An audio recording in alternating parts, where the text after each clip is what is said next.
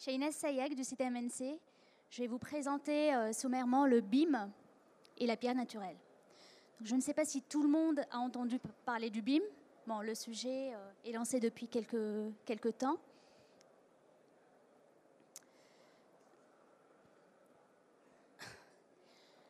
Le BIM, qu'est-ce que c'est? C'est un terme anglais. B pour building, I pour information, et le M désigne à la fois modèle, c'est une base de données euh, numérisée, un catalogue, donc de, projection de, composants du bâtiment. On parle même d'ouvrage parce que le, BIM couvre à la fois le bâtiment mais aussi les infrastructures, les fondations et l'environnement euh, autour euh, du bâti, du cadre bâti. Donc c'est une base de données des objets avec une arborescence spatiale du projet, une vue en 3D et une identification des, propriétés liées aux objets. M veut dire aussi modeling, travail collaboratif autour de la base de données, BIM, donc, qui met euh, en musique euh, pas mal de corps de métier, depuis la conception, la phase esquisse, jusqu'à la phase, euh, la des, fréquences d'entretien, euh, les travaux de, déconstruction, de, réemploi, etc. Ça couvre tout le cycle de vie de l'ouvrage. Et M veut dire aussi management, donc c'est un processus de gestion de la donnée, de la base de données BIM et du travail collaboratif pendant tout le cycle de vie du projet. Donc depuis l'esquisse jusqu'à la phase de conception et qui comprend aussi tous les travaux de, maintenance et d'entretien. Je me répète un peu, mais c'est bien d'insister que c'est une méthode de travail collaborative, elle est standardisée. Je cite euh, la norme XPP euh, je l'ai noté 0,750 pour ceux qui veulent euh, aller creuser un peu. La collaboration des acteurs autour de la maquette numérique permet une meilleure gestion des interfaces des métiers. Il y a eu trois niveaux de maturité. D'abord, une maquette isolée, euh, une maquette numérique euh, pour chaque acteur, créée dans son coin, sans échange. Ensuite, il y a eu un niveau 2 pour une maquette euh, fédérée. Donc, chaque acteur va prendre une copie de la maquette isolée et puis euh, la, modifier, la modifie dans son coin. Et puis on est passé euh, du niveau 1 au niveau 3. On parle de maquette intégrée qui, elle, euh, permet aux différents acteurs d'intervenir un instant T. Et tout le monde peut avoir accès aux, changements, donc aux différentes versions de la maquette. Le BIM, ce n'est pas que de la 3D, donc, on se base sur un tracé en 2D euh, avec euh, une représentation géométrique euh, dans l'espace. On parle d'une quatrième dimension qui, elle, est le temps, donc la durée des, travaux. La cinquième dimension est le coût. Et il peut y avoir d'autres dimensions qui sont les séquences d'entretien, la maintenance, etc., etc. Donc on peut euh, rajouter pas mal de, propriétés de données. Donc concernant les données, on ne va pas obliger les différents corps de métier de renseigner la maquette dès la phase d'esquisse, c'est-à-dire le niveau de détail, le NDD ou Level of euh, Development, lui va alimenter la maquette au fur et à mesure de l'avancement des travaux pour ne pas alourdir euh, en fait en termes d'espace la maquette. Donc, pourquoi le BIM? C'est pour maîtriser en, fait les coûts et les délais à chaque étape euh, du cycle de vie de l'ouvrage. Donc, on parle d'économie d'échelle sur l'ensemble du cycle de vie et pas nécessairement lors de la construction. Donc, dans la maquette, on peut intégrer des données acoustiques, environnementales, les analyses de cycle de vie, par exemple, etc. etc. On ne peut pas parler de révolution, mais juste d'une évolution. Ça a été initié en 2014, parce que Sylvia Pinel euh, voulait relancer le mode de la construction, Donc, elle a donné des fonds, donc 20 millions d'euros en 2014, pour créer un portail numérique, donc, animé par l'ancien président du CSTB, l'ambassadeur du numérique. Le plan, elle est de 2015 à 2017.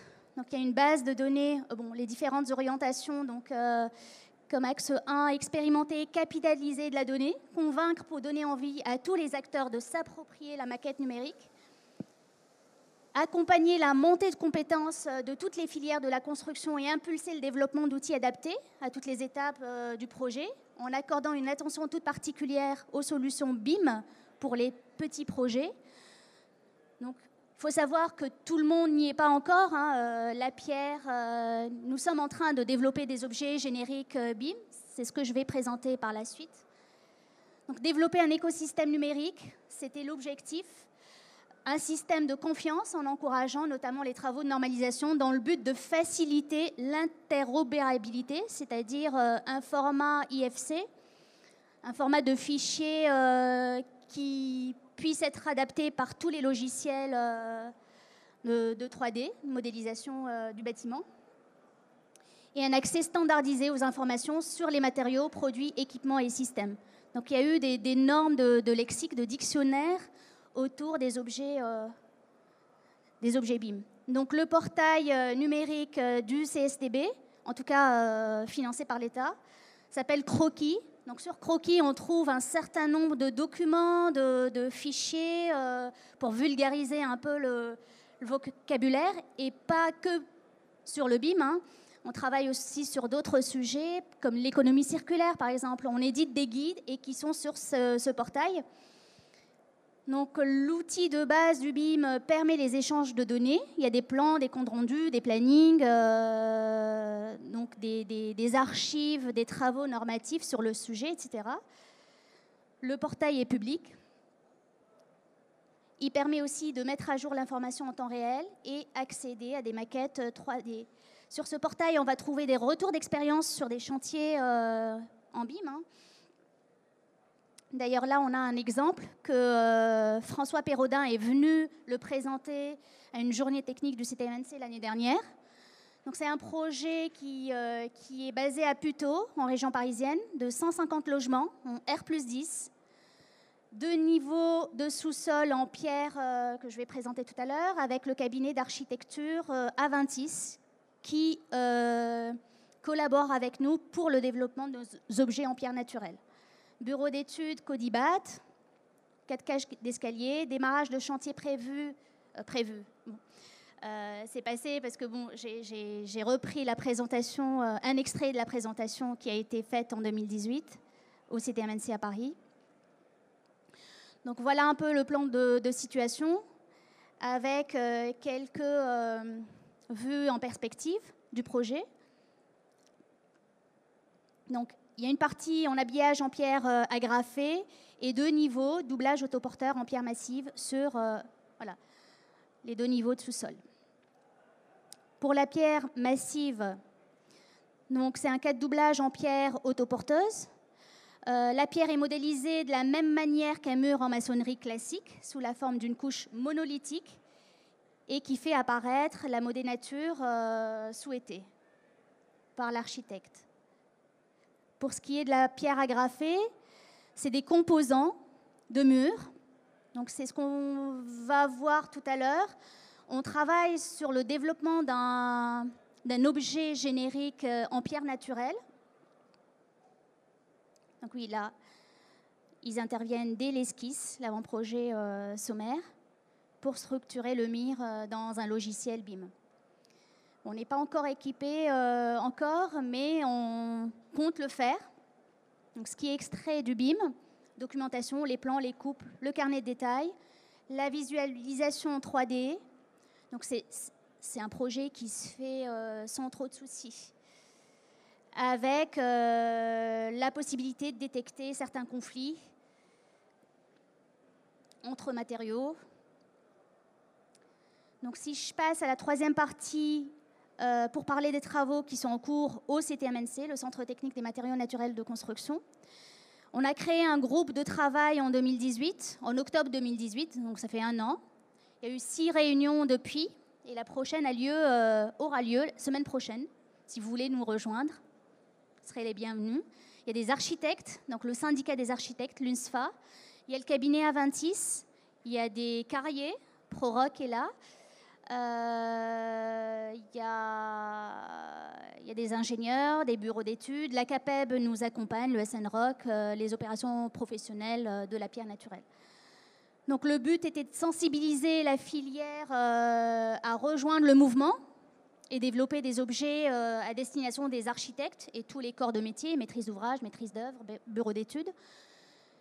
Donc, au départ, on était parti pour développer les différents, euh, euh, produits normalisés, donc, euh, qui sont définis par la norme NFB 10601, mais le coût était astronomique de développement. Donc, on s'est limité à un seul objet, qui est le mur en pierre. Le, les membres de ce groupe de travail ont défini un certain jeu de propriété qui sont, euh, qui sont celles de le jeu et celui de, la norme NFB 10601. Les produits peuvent être utilisés en partie courante euh, comme en partie euh, non exposée. Donc on ne va pas renseigner des valeurs, mais plutôt des bornées, en fait, une valeur min, une valeur max. On pas encore, on n'est pas encore rentré dans les détails, mais euh, il peut y avoir euh, à la fois euh, des mesures, des indicateurs chiffrés, comme du texte, par exemple, ou donner des, remarques pour alerter l'architecte sur l'usage de telle ou telle pierre. pour, ce qui est du prix, ça m'étonnerait qu'on renseignerait des coûts sur cet objet-là. Donc oui, c'est ce que je disais, on se référerait euh, aux normes en vigueur, avec deux emplois possibles, massif et pierre mince. Un lien simplifié entre le matériau générique et les matériaux spécifiques peuvent se faire, c'est-à-dire le CTMNC financera le développement du produit générique. Après, chaque professionnel pourra développer ses propres outils et ça lui coûterait pas très cher si ce n'est euh, de s'abonner à la plateforme et puis euh, renseigner les propriétés propres à son produit, euh, mettre l'appellation commerciale de sa pierre et puis donc mettre en avant son objet numérique s'il le souhaite. Donc on compte communiquer une fois le travail fait. Alors je ne sais pas si je parle de lithoscope ça a été. Ça a été. Ah non. n'a pas pris en compte les modifications. En fait, j'ai oublié de dire que ce, cet objet numérique qui sera développé sera en lien direct avec notre base de données, Lithoscope, pour euh, ceux qui la connaissent. Elle est librement accessible euh, sur notre site internet, qui référencie euh, pas mal de pierres. Il y a une centaine de pierres qui sont décrites avec leurs propriétés physiques. Euh, des pierres qui sont testées chez nous, donc euh, on garantit euh, les valeurs qui sont, qui sont renseignées. Donc l'objet se basera sur cette base de données lithoscope. non, je reviens en arrière, excusez-moi. Donc la communication se fera auprès des architectes pour promouvoir nos objets génériques ou spécifiques donc vous pouvez compter sur nous. Euh, on compte y aller et puis euh, on compte sur vous aussi pour nous rejoindre. Je pense que j'arrive. Euh, je vous invite aussi à aller sur notre site internet qui couvre un certain nombre d'ouvrages, de, de, données, de, de communication. et c'est accessible à tous, c'est gratuit. N'hésitez pas, allez-y. Si vous avez des questions, j'étais un peu brève, mais on démarre. Nos objets ne sont pas encore très développés, donc euh, j'avais pas. Euh, j'ai planté le décor et je voilà, je vous ai présenté ce qu'on est en train de faire. Euh. Mais ça va aller très très vite. On a mandaté Bimenco pour le développement des, objets. Je ne sais pas si vous connaissez. Bimenco, c'est le configurateur, c'est le développeur de logiciels BIM. Ils sont quatre en France.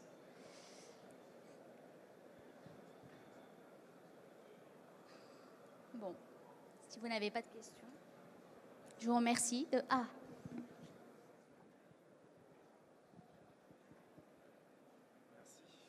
Bonjour.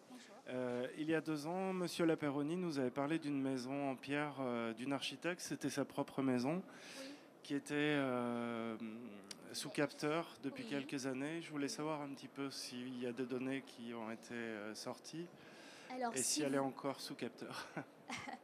Là, c'est pas le sujet d'aujourd'hui, mais euh, il y a une conférence demain euh, de notre euh, thésard qui va présenter les résultats euh, hygrothermiques sur des échantillons. Et puis, oui, il y a eu une journée là-dessus il y a deux ans.